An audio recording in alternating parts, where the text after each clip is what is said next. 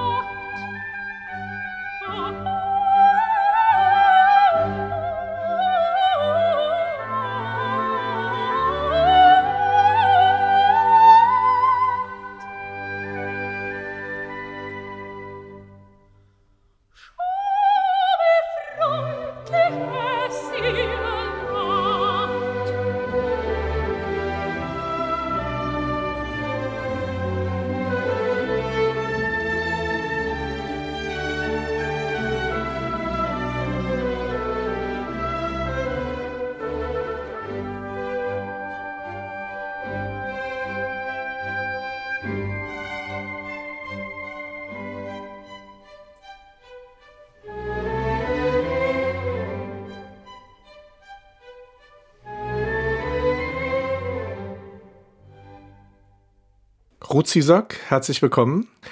Direkt meine erste Frage. Was macht Ihre Stimme? Hat die sich schlafen gelegt in dieser Katastrophe, in dieser Situation, in der wir uns befinden? Oder sind Sie immer noch dran? Also, meine Stimme schläft nicht. Ich singe jeden Tag, aber meine Stimme unterrichtet. Mhm. Ich pflege meine Stimme und ich arbeite mit meinen Studierenden. Und ansonsten habe ich schon sehr viel weniger Konzerte auch vor Corona. Muss man sich aber trotzdem nicht jetzt auch sehr disziplinieren, um dran zu bleiben, auch gerade weil die Ziele, die konkreten Ziele fehlen? Das ist richtig. Ich erlebe das bei mir selbst und erlebe das auch bei vielen Studierenden, dass man sich selber eine Struktur geben muss. Ja, also eine Tagesstruktur, wann ich aufstehe, wie ich mich pflege, was ich für meinen Körper tue, Ansonsten sitze ich nur auf dem Sofa und schaue irgendwelche Corona-Meldungen an. Ja, da geht es Ihnen nicht anders wie dem normalen Bürger, ja, der nichts mit Musik zu tun hat. Aber vielleicht sieht man als Musikschaffender das Ganze doch noch ein bisschen kritischer. Wenn Sie jetzt äh, mit Ihren Studierenden zusammen sind, beziehungsweise das vielleicht auch online tun, das können Sie vielleicht noch erörtern, sind Sie dann eher jetzt momentan Motivationsprofessorin, als dass Sie Gesangsprofessorin sind? Also Motivationsprofessorin bin ich, glaube ich, immer. Im Moment mit einem anderen Medium, nämlich online. Das ist sehr zwiespältig. Ich bin dankbar, dass es die Möglichkeit gibt. Ich habe schon mehrere Plattformen ausprobiert und es ist eine echte Krücke.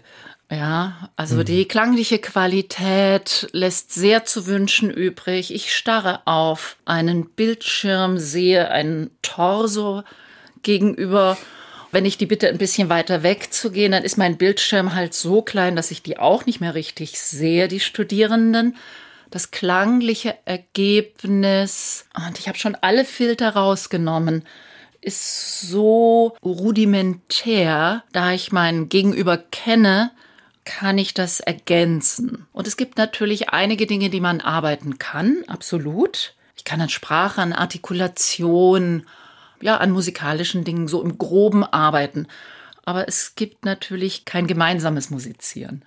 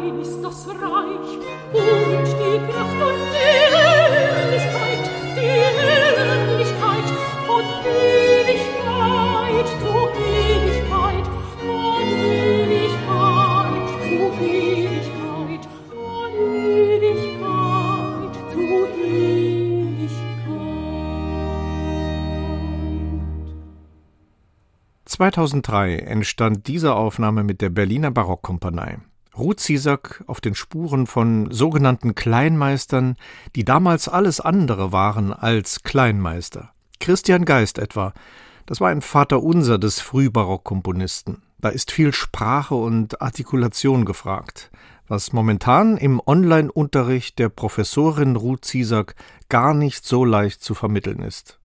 Ja, also ja. wenn ich an meine eigenen Gesangsstunden damals denke und mir vorstelle, wie nah das war und wie nah das sein musste und wie sehr das aufs Detail ankam, das letzte Fitzelchen Atem oder wie auch immer. Ich kann mir das gar nicht vorstellen, dass das so funktioniert. Beim Klavier vielleicht noch eher, aber da ist es wahrscheinlich auch schwer.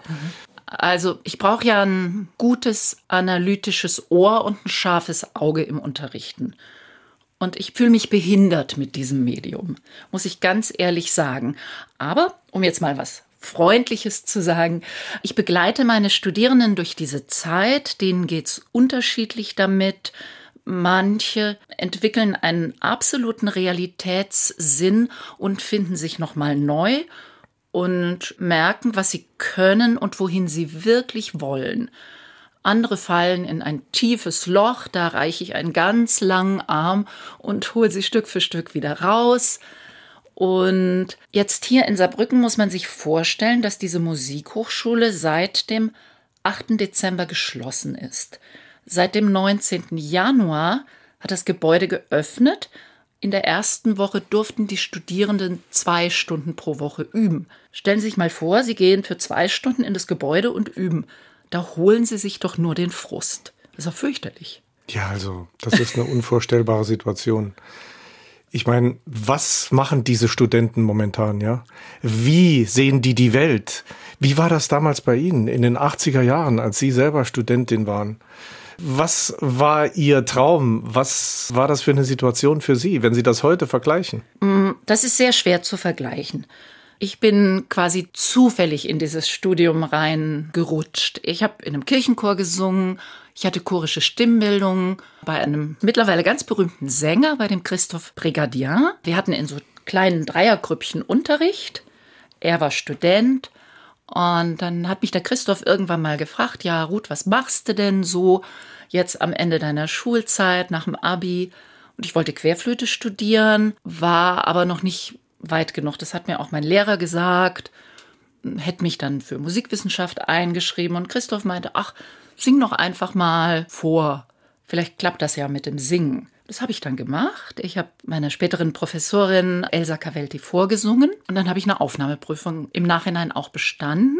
Ich weiß auch nicht, warum ich das geschafft hat. Ich glaube, sie war hinterher auch etwas entsetzt, mit wie wenig Wissen und Können ich da ankam. Ja, ich habe als Vorbereitung zwei Kunstlieder gelernt, an die Musik und die Forelle von Schubert und eine Arie aus den neuen deutschen Arien von Händel. Eine, die langsam ist, denn schnelle Koloraturen konnte ich nicht singen. Höhe und Tiefe hatte ich auch nicht. Naja, und das habe ich dann gelernt mit der Zeit. Das heißt, es ist gar nicht so entscheidend, wie viel schon da ist, sondern was man daraus macht, was man trainiert, wie man daran arbeitet. Also es braucht zwei Menschen. Es braucht eine Lehrerpersönlichkeit, die eine Begabung erkennt und weckt. Christoph Brigadier zum Beispiel? Zum Beispiel. Oder auch meine Lehrerin. Ich ja. habe 82 mit dem Studium begonnen Frau Cavelti ist 2001 gestorben. Ich war über die gesamte Zeit ihre Schülerin. Also ich habe nicht dieses Lehrerhopping vollzogen.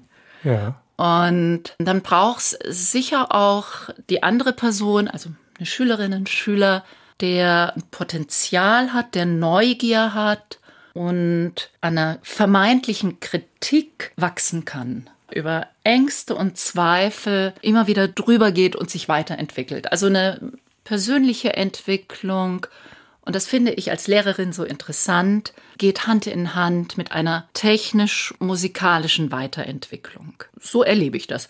Und manchmal sind dem auch Grenzen gesetzt.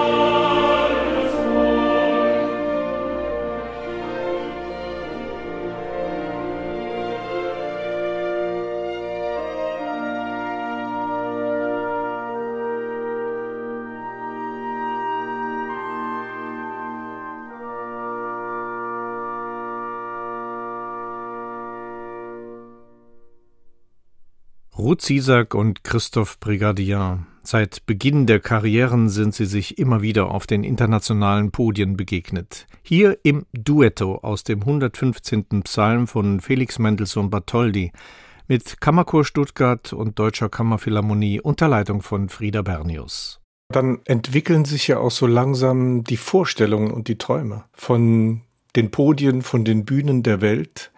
Ist das bei Ihnen wach geworden oder waren es Partien, Rollen, von denen Sie geträumt haben, in die Sie hineinschlüpfen wollten, so dass sich das so wie so ein Sog entwickelt hat, dass Sie entschieden haben, ja, das ist mein Weg und immer mehr gespürt haben, das ist mein Weg?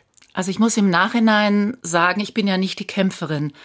Auf mich ist vieles zugekommen und ich habe das als Herausforderung gesehen und akzeptiert und ich bin wirklich daran gewachsen. Ich habe auch sehr oft Nein gesagt. Wo haben Sie Nein gesagt?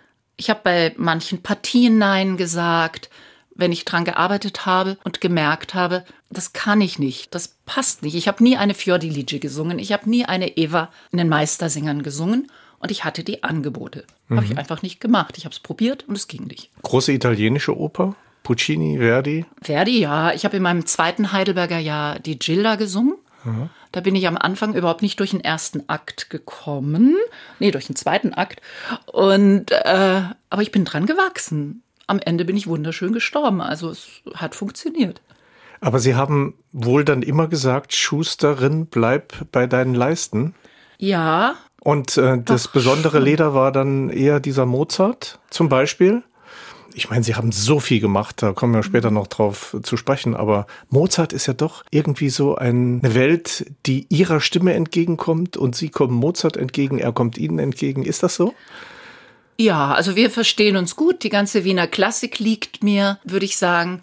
Ich habe ja die ersten 15 Jahre meiner Berufstätigkeit sehr viel Oper gesungen. Ich war zwar nur drei Jahre fest im Engagement, aber ich habe sehr viel frei gearbeitet ich habe Wettbewerbe gemacht. Ich habe zum Beispiel auch Wettbewerbe als eine spannende Erfahrung erlebt. Andere Leute zu hören und mich auszuprobieren, mich mit einem neuen Programm dem zu stellen. Also, wie gesagt, das war für mich Freude. Freude und Spannung, beides, ja. Ich hatte immer einen tollen Partner, den Ulrich Eisenlohr, mit dem bin ich durch diese ganzen Wettbewerbe gegangen. Aber ich habe keine Opernwettbewerbe gemacht. Ich Der sie immer am Klavier begleitet hat. Genau, es war mein Lied- und Klavierpartner und zu Beginn meines Studiums auch mein Lehrer in Frankfurt an der Musikhochschule. Ich habe mich ja immer sowohl mit Lied sehr stark beschäftigt, als auch mit Oper und natürlich auch mit Oratorium.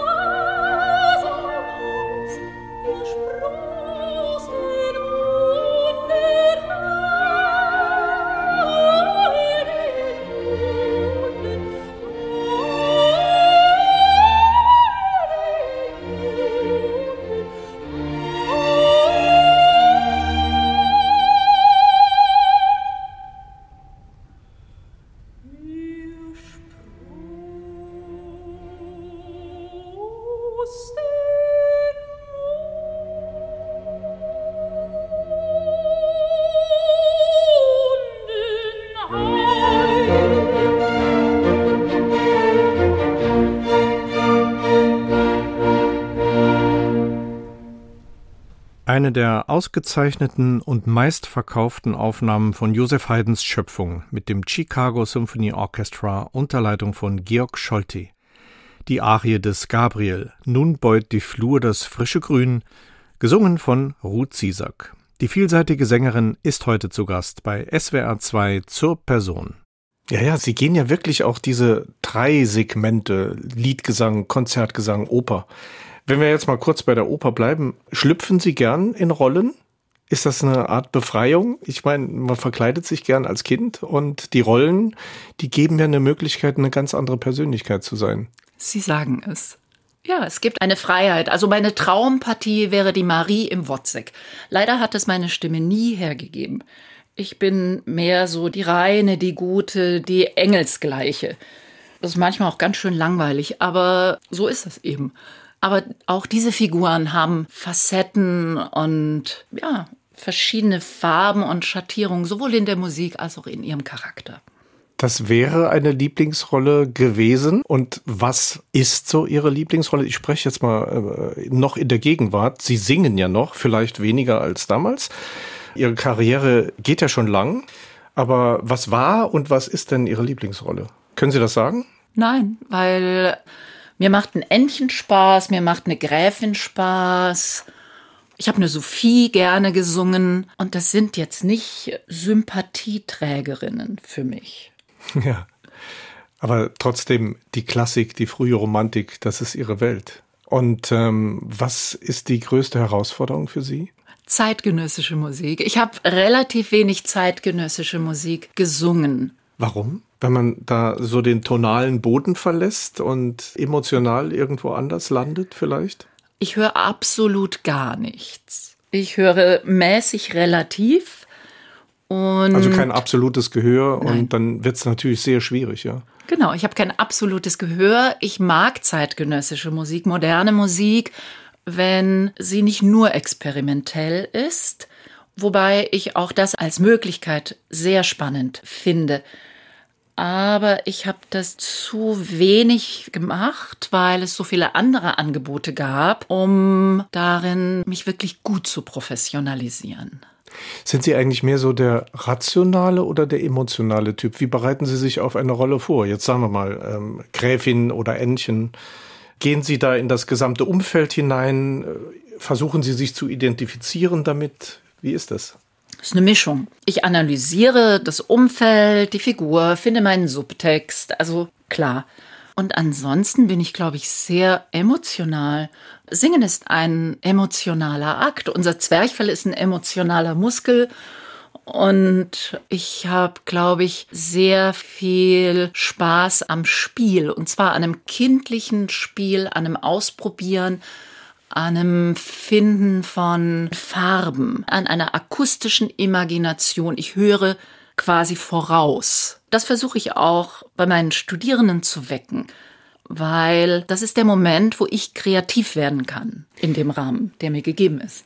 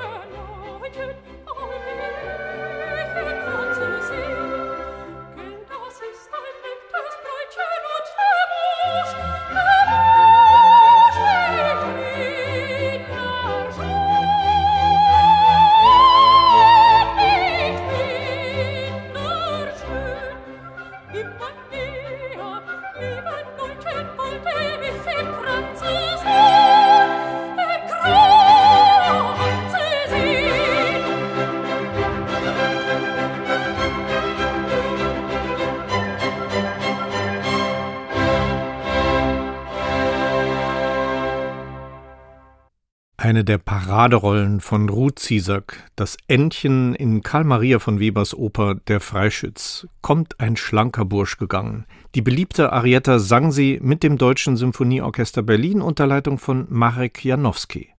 Nun ist es ja so, wenn Sie auf der Bühne sind, auf der Opernbühne, dann sind Sie ja auch immer in den Inszenierungen drin. Sie sind ja da auch einer gewissen Welt unterworfen.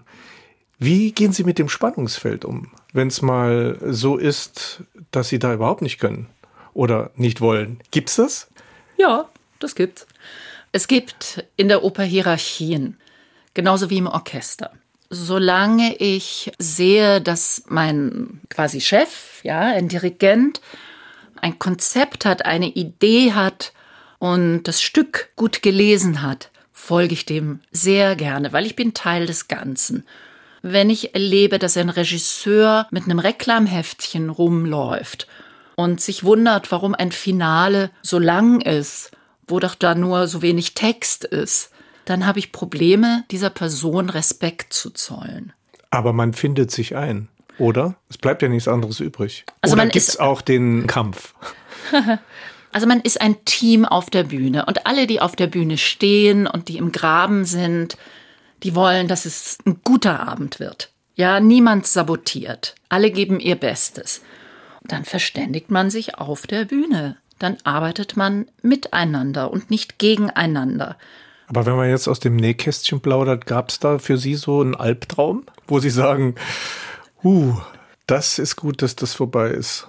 Ähm, ja, es hat dann wenig Sinn, zu viel zu diskutieren mit jemandem, von dem ich meine, er ist nicht gut vorbereitet. Dann versuche ich kooperativ zu sein und wie gesagt, mache das Beste draus. Das heißt, Sie wollen jetzt überhaupt nicht nachtreten.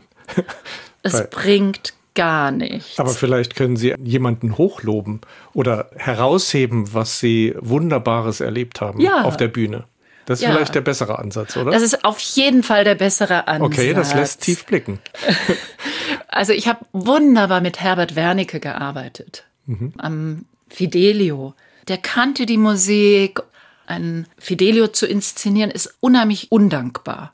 Das ist eigentlich ein Oratorium. Er hat, und er kommt ja vom Bühnenbild, finde ich, diese Musik nicht nur bebildert, sondern mit Brüchen, ganz spannend gefüllt. Und das auf der Bühne des Salzburger Festspielhauses, was wirklich so ein Breitwandkino ist. Fand ich toll, was der gemacht hat.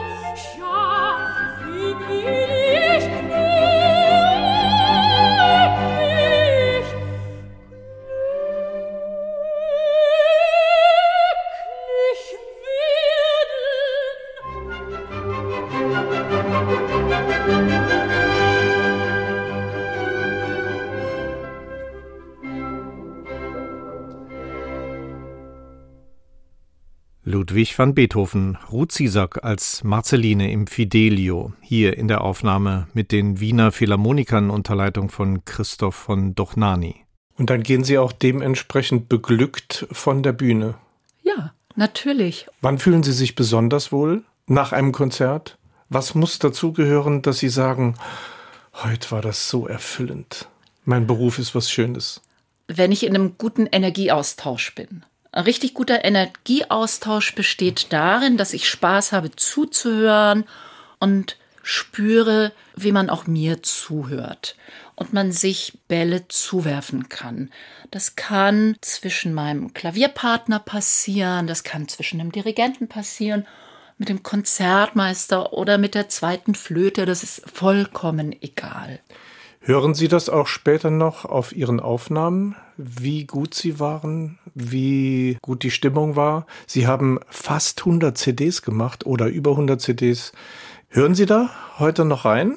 Hören Sie sich an? Mm, also mich selber anhören ist Stress, ähm, weil ich mit so schrecklich kritischen Ohren höre. Und es gibt Momente, die mir wirklich gefallen, aber es ist anstrengend für mich. Ich höre mich normalerweise nicht an. Und ich habe sogar Schallplatten gemacht, so lang singe ich. Also Sie schauen nach vorne oder hören nach vorne ja, lieber, als dass Fall. Sie nach hinten hören. Ja, ja. ja.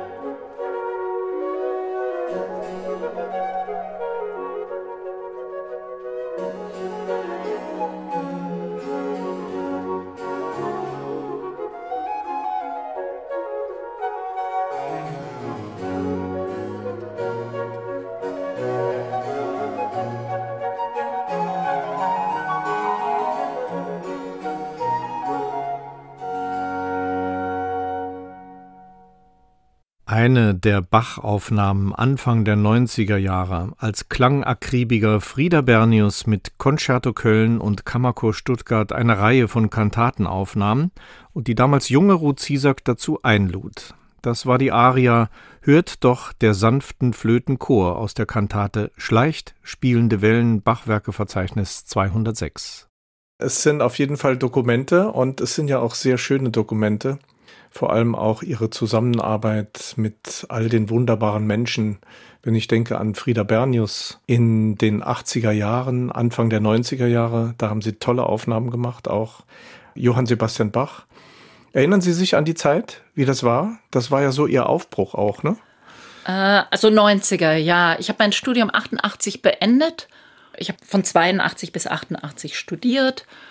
Und ich habe einfach in den 90er und ja, also ich habe einfach 25 Jahre lang sehr intensiv und sehr viel gesungen. Jetzt unterrichte ich hauptsächlich, wohne an dem Ort, an dem ich arbeite. Sie glauben ja gar nicht, wie fantastisch das ist, sich morgens aufs Fahrrad zu setzen und zur Arbeit zu fahren. Ich wusste gar nicht, wie das ist. In die Hochschule nach Saarbrücken. Richtig, ja. ich kannte das nicht. Das denke ich mir. Aber wenn wir vielleicht noch Anfang der 90er bleiben, Frieda Bernius zum Beispiel, ein Akribiker vor dem Herrn, was jeden einzelnen Ton anbelangt, die Detailarbeit. Sind Sie jemand, der genau das auch unterstützt oder nervt Sie sowas? Ich weiß damals bei Bernius, da waren viele fasziniert vom Ergebnis, vom Klangergebnis. Aber die Arbeit dahinter war unglaublicher Psychostress auch. Wie war das in Ihrer Karriere? Aber bleiben wir vielleicht mal bei Bernius, ein Akribiker vor dem Herrn. Mögen Sie das? Ja, ich liebe das. Die Detailarbeit. Ja, absolut. Ich liebe es zu proben. Und wie gesagt, wenn jemand eine Vision hat, ein farbiges Ohr hat, dann bin ich genau auf dieser Seite. Das ist spannend. Also das Ergebnis ist das Wichtigste. Mm, die Vision ist wichtig. Man muss aufpassen, wenn man so akribisch arbeitet, das kenne ich auch gut von mir, weil ich auch diese Tendenz habe, dass man sich nicht verrennt, dass man sich nicht verkrampft. Ja, also man muss dann auch irgendwann mal wieder locker lassen. Aber die Idee, die ist sehr wichtig, dass man die hat.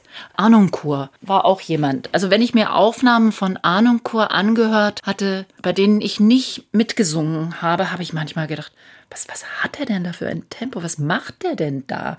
ist ja wirklich merkwürdig.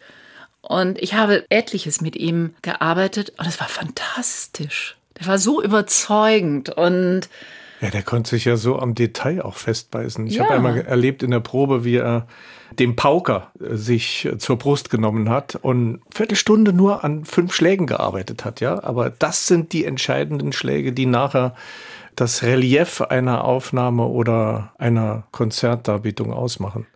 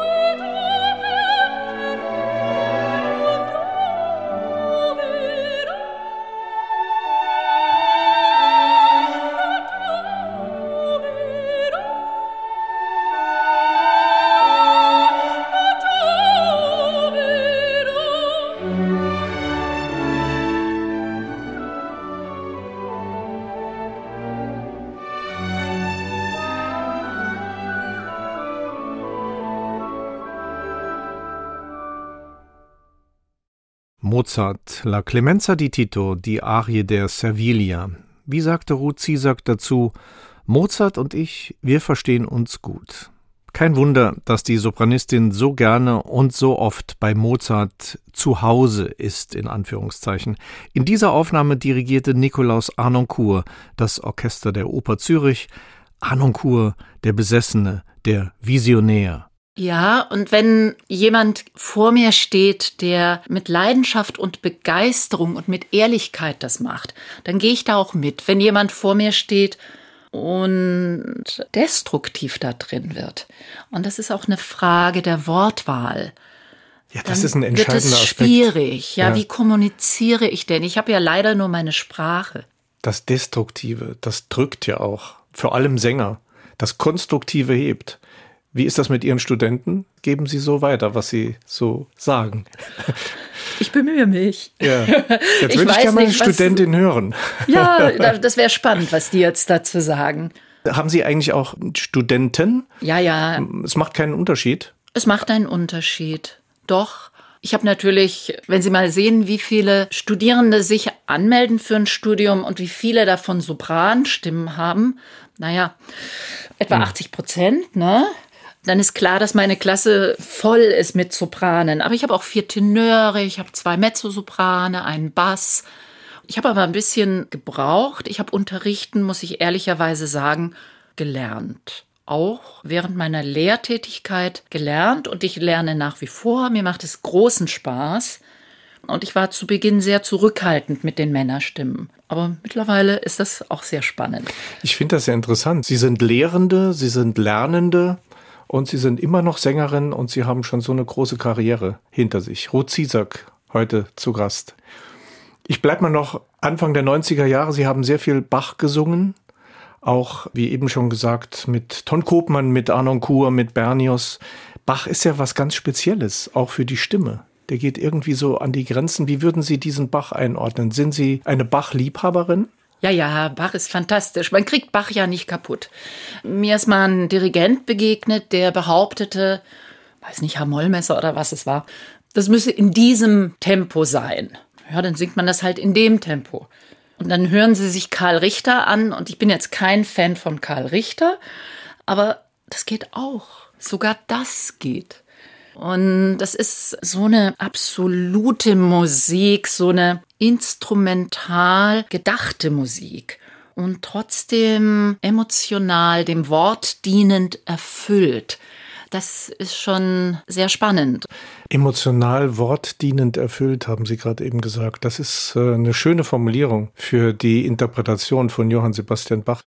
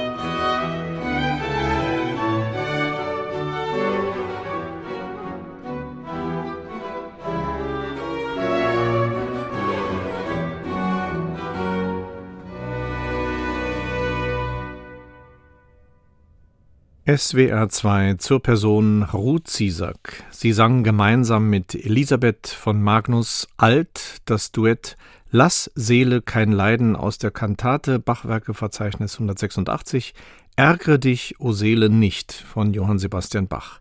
Teil der Gesamtaufnahme der Bach-Kantaten mit Ton Koopmann und dem Amsterdam Baroque Choir and Orchestra. Sprechen wir doch noch über die Liedsängerin Ruth Ziesack. Das ist ja eine ganz besondere Welt. Sie sind die Konzertsängerin, Sie sind die Opernsängerin, Sie sind die Liedsängerin. Wenn man so Ihre Liedaufnahmen betrachtet, dann sieht man da jetzt zunächst mal, also soweit habe ich das gesehen, keine großen Schubert-Zyklen, sondern Sie gehen eher so an ein Repertoire ran, das man vielleicht weniger kennt. Da entdeckt man eine Alma Mahler. Gustav Mahler natürlich, aber auch Liszt und Wolf und so weiter. Interessiert Sie mehr so die Randregion des Liedgesangs, also die Entdeckungsreise an sich? Ist das was Generelles oder vor allem im Liedgesang? Ich habe sehr viel Schubert gesungen ja. und für die Sopranstimme ist das mit den Zyklen so eine Sache. Man kann sich sinnvolle Gruppen zusammenstellen ich habe im Laufe meines Studiums und in den Konzerten das Standardrepertoire gesungen. Ich habe immer einen Bogen um Richard Strauss gemacht. Mich hat anderes mehr interessiert. Maler, auch Zemlinski fand ich spannender. Was finden Sie da so spannend? Die Harmonik, die Textauswahl, die Textdeutung. Ja, das ist so eine farbig freie Musik.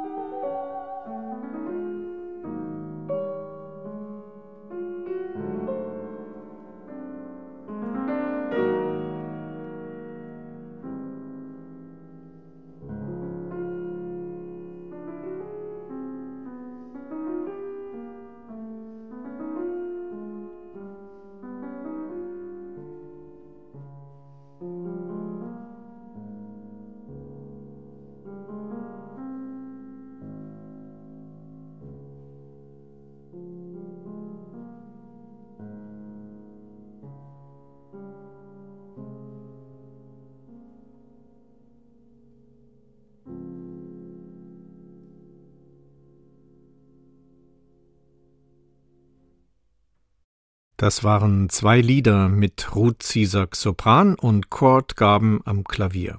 Zunächst Alexander von Zemlinskis Sonntag aus den Songs Opus 7 und danach Waldseligkeit von Alma Mahler, die damals noch Alma Schindler hieß, Zemlinskis junge Schülerin und zeitweise war sie auch seine unsterblich Geliebte. Wenn Sie einen Liederabend singen, ein Liedrezital, was ist das Herausfordernde daran? Einen ganzen Abend Lied. Ich brauche einen großen Bogen. Die Gruppen, wenn sie sich nicht literarisch aufeinander beziehen können, müssen musikalisch einen Sinn ergeben. Das ist eine Tonart, das ist ein Tempo. Ein Programm muss einen inneren Rhythmus haben. Es ist ja auch ein Szenenwechsel. Richtig. Sie haben ständig kurze Geschichten, die in schneller Folge von Ihnen abverlangen, dass Sie sich umstellen, oder? Also wenn Sie die Mörike-Lieder Hugo Wolf angucken, dann ist das genau das. Das sind lauter kleine Geschichten, kleine Szenen. Ja, das geht jedes Mal neu der Vorhang auf. Wenn Sie dann von der Bühne gehen und eine gewisse Erschöpfung haben, wovon sind Sie dann erschöpft? Oder sind Sie eher bereichert als erschöpft? Hm, ich bin gar nicht erschöpft am Ende. Da ist viel Adrenalin sehr viel Wachheit und Konzentration. Ich brauche eigentlich erst eine Weile, bis ich runterkomme. Vielleicht bin ich je nach Programm körperlich, also muskulär erschöpft, aber geistig erstmal nicht. Hm. Es ist ja auch was Beglückendes. Wie ist das, wenn Sie von der Bühne gehen insgesamt? Fällt man dann so in ein Loch? Man ist ja auch sehr oft alleine dann danach. Man ist sehr oft alleine. Ich bin ja sehr viel gereist und man verbringt die Abende im Hotel. Ich habe ein paar sehr nahe Menschen, Freunde, Partner. Ich habe ja Familie. Insofern falle ich in kein so tiefes Loch.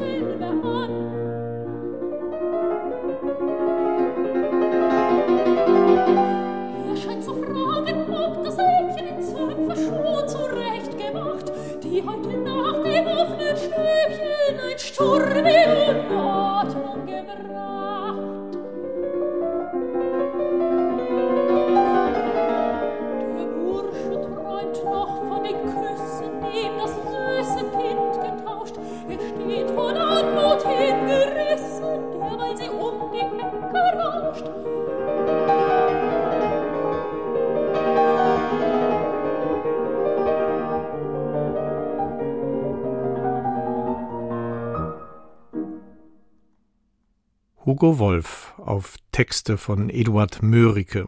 Nimmersatte Liebe und Begegnung. Ruth Ziesak sang hier mit ihrem langjährigen Klavierpartner Ulrich Eisenlohr. Aber wenn man schaut auf ihre 100 CDs, ich sage jetzt mal diese Zahl, dann heißt das ja auch dementsprechend, was sie in ihrem Leben schon an Terminen hatten, an Reisen hatten, an dort muss ich sein, dort muss ich mich vorbereiten. Das ist ja ein ganzer Kosmos, an dem sie an den verschiedensten Orten der Welt sehr professionell gefragt waren und sind und immer wieder das auch haben abliefern müssen. Und dann auch die Einsamkeit danach. Wie ist das jetzt im Vergleich? Sie haben dieses Leben mit all diesen Lebendigkeiten und momentan ist es so anders. Ich komme noch mal auf diesen äh, Punkt äh, momentan. Wie gehen Sie damit um? Ich staune manchmal, wie ich das geschafft habe, weil das ein sehr stressiges Leben ist. Ich habe eine sehr gute Freundin. Wir waren beide im Rabenmütterverein zum Beispiel. Ja, wenn man zwei Kinder hat, dann hat man das Gefühl, dass da ständig was zu kurz kommt. Gleichzeitig habe ich mich für dieses Leben entschieden. Ich habe das sehr gerne gemacht. Es hat mich sehr erfüllt und ich hatte über 25 Jahre lang die Kraft, das zu tun. Manchmal staune ich, wie das war, aber wenn man drin steckt, und ich sehe das ja jetzt an meinen Studierenden, die brechen auf und die, die brennen dafür und dann hat man diese Energie. Was ist das Schöne an diesem Leben? Das ist eine große Freude und Erfüllung und Selbstwirksamkeit, die man erlebt. Und wie ich schon einmal sagte, ein sehr beglückender Energieaustausch. Und manchmal klemmt's und dann ist man verzweifelt. Also es ist ein Leben mit einer starken Flamme auf einer hohen Energie. Ja, das ist seltsam, dass Sie das äh, darauf jetzt zuspitzen. Ich hätte jetzt gedacht, Sie würden sagen, ja, man sieht so tolle Orte, ich reise, ich bin unterwegs, ich sehe äh, New York, ich sehe Los Angeles und London und so weiter. Mhm. Oder ist das gar nicht so? Ist das nur im Kopf des Betrachters so, der den reisenden Sänger sieht und der vielleicht nicht weiß, was dazugehört? Wie ist das? Also, ich habe früher geglaubt, wenn ich acht Wochen in Paris oder in Salzburg bin und meine Familie ist dabei, ah, dann haben die ja Urlaub. Das ist Quatsch. Das ist kein Urlaub. Das ist kein Abschalten. Ich habe sehr spät erst Urlaub gemacht. Ich habe das Reisen teilweise genossen. Ich habe nämlich sehr viel gelesen. Ich habe wunderschöne Museen gesehen. Ich habe wunderschöne Orte gesehen. Das ist schon toll. Aber die meiste Zeit ist man in der Probe, man ruht sich aus, man ist im Hotelzimmer, man versucht vernünftig und gut zu essen und es ist eine Art Hochleistungssport. Ich habe mich gepflegt für diesen Hochleistungssport, damit ich am nächsten Morgen mit Jetlag um 10 Uhr wieder das liefern kann und mich wohlfühle, mit den anderen Musik zu machen. Das sind die Voraussetzungen. Ein Hochleistungssport ist gut, dass Sie dieses Wort genannt haben.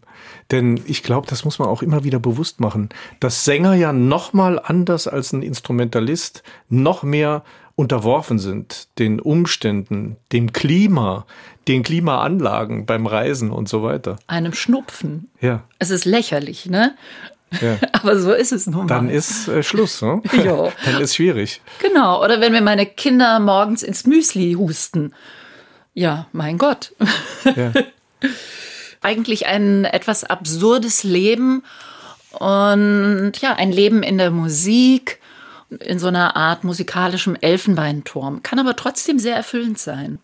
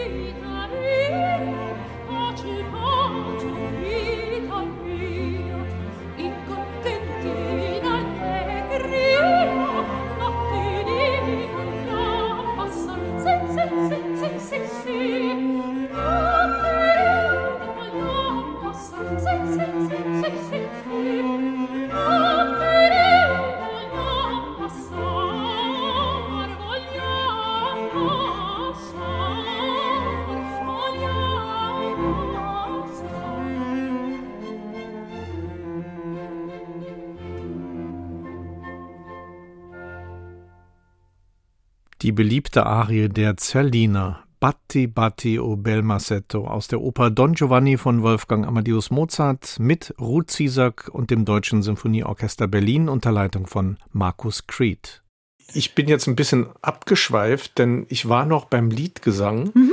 und wollte Sie noch fragen, Ulrich Eisenlohr, Andras Schiff, mit dem haben Sie auch zusammengearbeitet, oder Gerold Huber, Ihr langjähriger Liedbegleiter. Sind das Liedbegleiter? Sind das Liedpartner? Oder wie würden Sie das sagen? Ach, das sind alles Liedpartner. Ja. Immer. Also ich habe auch mit Geravis, Roger Vignals, Helmut Deutsch, also mit vielen gearbeitet, aber ich glaube, ich bin schon eine treue Seele. Ich habe sehr lange mit Ulrich Eisenlohr gesungen und ich habe sehr viel mit Gerold Huber gemacht. Was sind die Qualitäten eines guten Liedbegleiters oder Liedpartners, wie Gerold Huber zum Beispiel? Man hört sich einfach gerne gegenseitig zu und inspiriert sich gegenseitig hat Interesse an der Poesie, am Text und am Text, am Notentext lesen, gemeinsam. Ja, und ich liebe den Klang meines Klavierpartners. Das inspiriert mich. Gehen Sie mit Ihren Vorstellungen in die Probe? Geht er mit den Vorstellungen in die Probe? Kommt man da auf einen gemeinsamen Nenner oder ist das sehr intuitiv und es stimmt? Es sind sehr verschiedene Menschen. Es gibt Partner, mit denen diskutiert man oder diskutiert man auch sehr hart, ist manchmal ganz unterschiedlicher Meinung. Es gibt Partner, die überzeugen einen durch ein paar Hinweise, durch das Spiel. Es gibt Partner wie anderer Schiff. Wenn ich dann Frauenliebe und Leben durchgesungen habe, meint er nur, schön, nochmal. Dann machen wir das nochmal. Und dann hören wir noch mehr aufeinander zu und gehen aufeinander zu. Also die Menschen sind da sehr verschieden.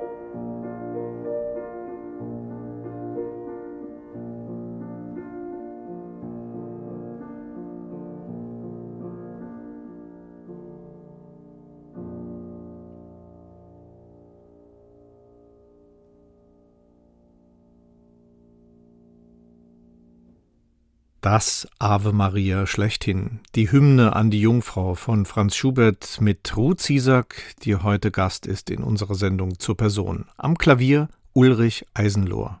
Wie ist das mit Ihrer Stimme? Ich finde, Sie sind so flexibel wie kaum jemand anderes. Sie sind in der historischen Aufführungspraxis, ich sag jetzt mal, auch zu Hause.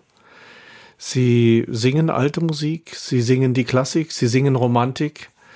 Sie singen dann auch moderne Spätromantik, auch Größeres. Aber es ist klar, in dem Segment der Barockmusik und der Klassik sind Sie eher zu Hause. Aber Ihre Stimme ist so flexibel. Wie machen Sie das? Gab es da schon immer irgendwie Vorbilder für Sie, auch für Ihren Gesang? Ich meine, wenn Christophe Brigadier Sie ermutigt hat zu singen, das ist natürlich auch eine Vorlage, auch eine Vorlage an Sänger, ne? Ja. Seine Welt und seine Art zu singen tolle, also einfach ein toller Interpret. Ganz starke Persönlichkeit, großer Text- und Klangdeuter, finde ich. Ist das für Sie ein Ideal? Ja, auf jeden Fall. Ich mag auch meinen Kollegen Christian Gerhard. Ich habe früher sehr gern alte Aufnahmen von Elisabeth Grümmer gehört. Ich mag den Klang. Es gibt nicht so absolute Vorbilder. Es gibt einfach Sängerinnen und Sänger, die mich inspirieren. Also die berühren mich körperlich, muss ich sagen. Und Sie wussten dann, so ähnlich will ich auch mich darstellen. Nicht klingen, das geht ja gar nicht, sondern oder doch, das geht schon. Ich es geht wenn man, schon, wenn man, ein bisschen Chamäleon ist, geht ja. einiges. Aber. Mh. Hm. Sind Sie Chamäleon oder sind Sie immer Sie selbst, Ihre Stimme? Gute Frage. Oder muss man Chamäleon sein, wenn man Bach singt, wenn man Mozart singt, wenn man dann Freischütz oder Fidelio singt? Man muss Spaß an der Verwandlung haben, sowohl auf der Szene als auch in der Musik. Und in der Stimme? Und in der Stimme nicht nur in Richtung Technik richtig denken. Ja, nicht nur richtig und falsch, sondern Spaß und Neugier an neuen Klängen haben und sich ausprobieren. Nicht nur physiologisch richtig sein.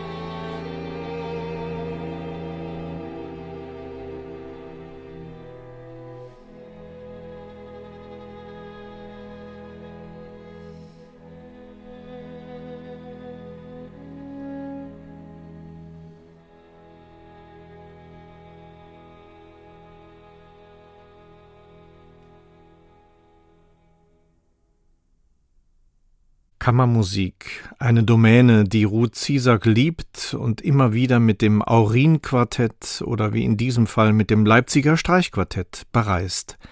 Das war der Ausklang des Poemetto Lirico Il Tramonto von Ottorino Respighi. Ja, was machen Sie eigentlich, wenn Sie zu Hause sind? Was sind Ihre Hobbys? Wir würden Sie ja gerne ein bisschen kennenlernen, jenseits der Bühne vielleicht noch. Ich habe letzten Herbst ein Haus gekauft mit meinem Partner mit einem großen Garten. Und dieser große Garten hat mich im März durch Corona gerettet. Sie können sich nicht vorstellen, wie wunderschön es ist, in einem Garten zu sein, in der Erde zu buddeln. Das ist für mich fantastisch. Ich liebe Natur, ich bin sehr gerne draußen. Ich reise auch gerne, ohne dass ich singe in die Natur und zwar auch in wilde Natur. mit Wanderschuhen? Ja, mit Wanderschuhen, mit Rucksack, mit allem. Habe ich früher nicht gemacht. Da war ich lieber im Hotel und wusste, dass mein Bett gut gemacht ist. Aber mittlerweile genieße ich auch dieses Wilde und ich habe große Freude, einen Garten anzulegen, zu kultivieren, zu sehen, wie das wächst.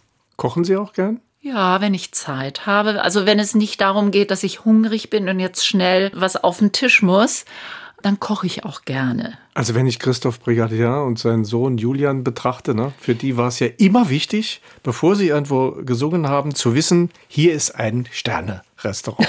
dort gehen wir hin, dort ist der beste Wein. Ja. Ähm, wie ist das bei Ihnen? Legen Sie Wert auf gutes Essen? Ich genieße gutes Essen. Ich meine, Sie sind Essen. ins Saarland gezogen, ne? Ja, dort das habe ich schon, schon gemerkt. Ja, Dort gibt es schon schöne Sterneküche. Und direkt Frankreich in der Nähe, ja.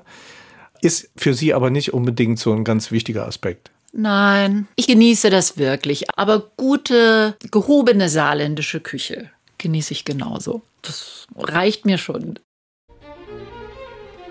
Mit dir, mit dir erhöht sich jede Freude.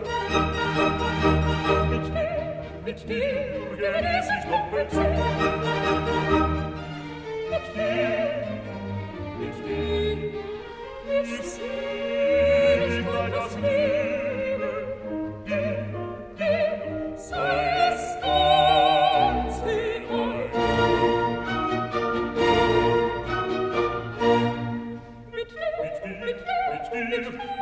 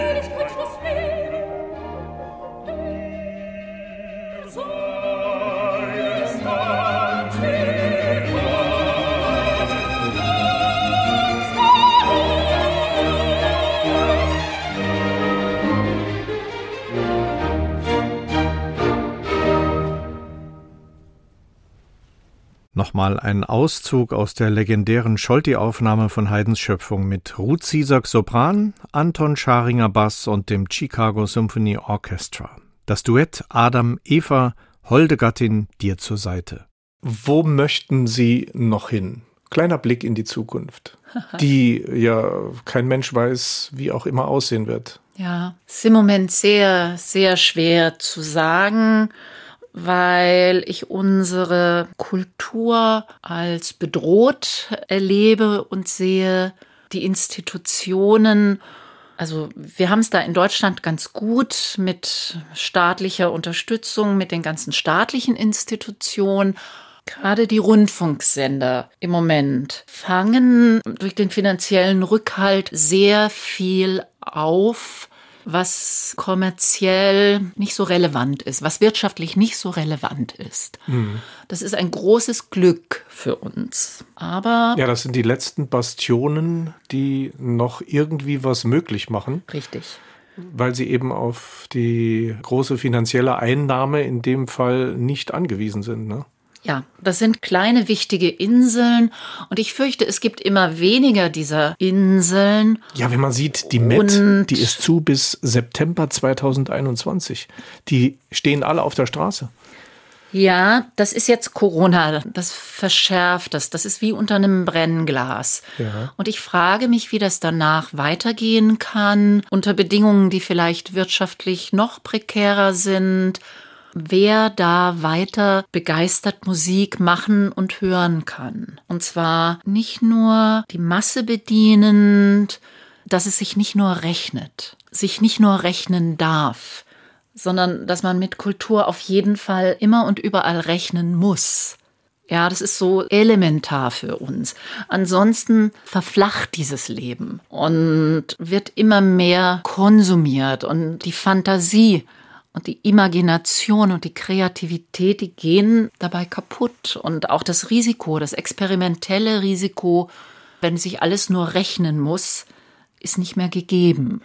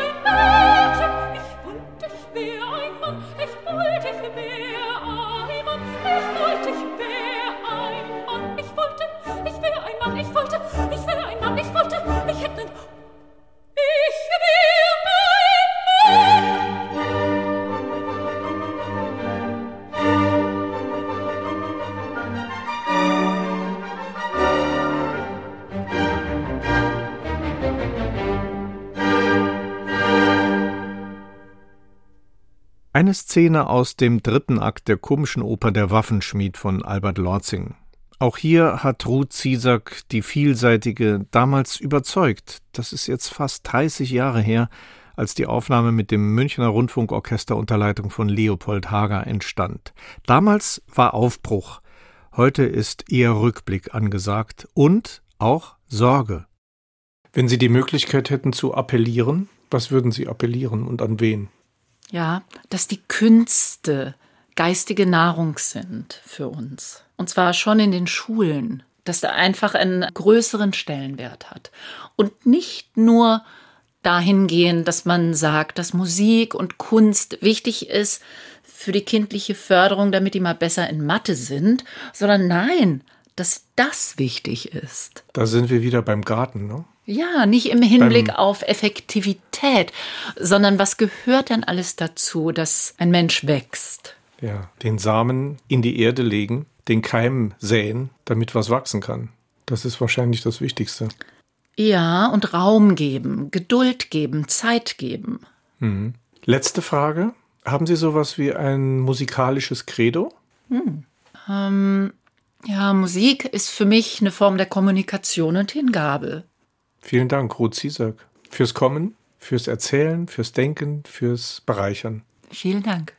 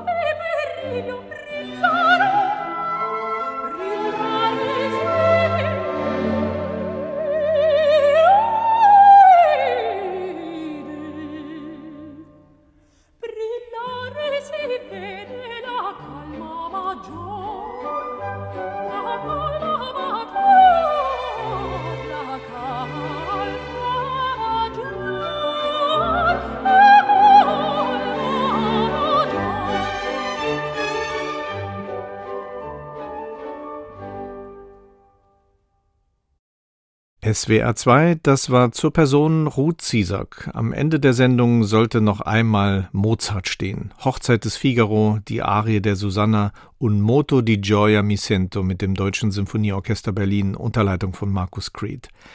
Mein Name ist Roland Kunz. Falls Sie diese Sendung nochmal hören möchten, Sie finden sie auf unserer Homepage unter swr2.de und hier unter der Rubrik zur Person. Jetzt im Anschluss folgen die Nachrichten und danach SWR2 Lesenswert Magazin.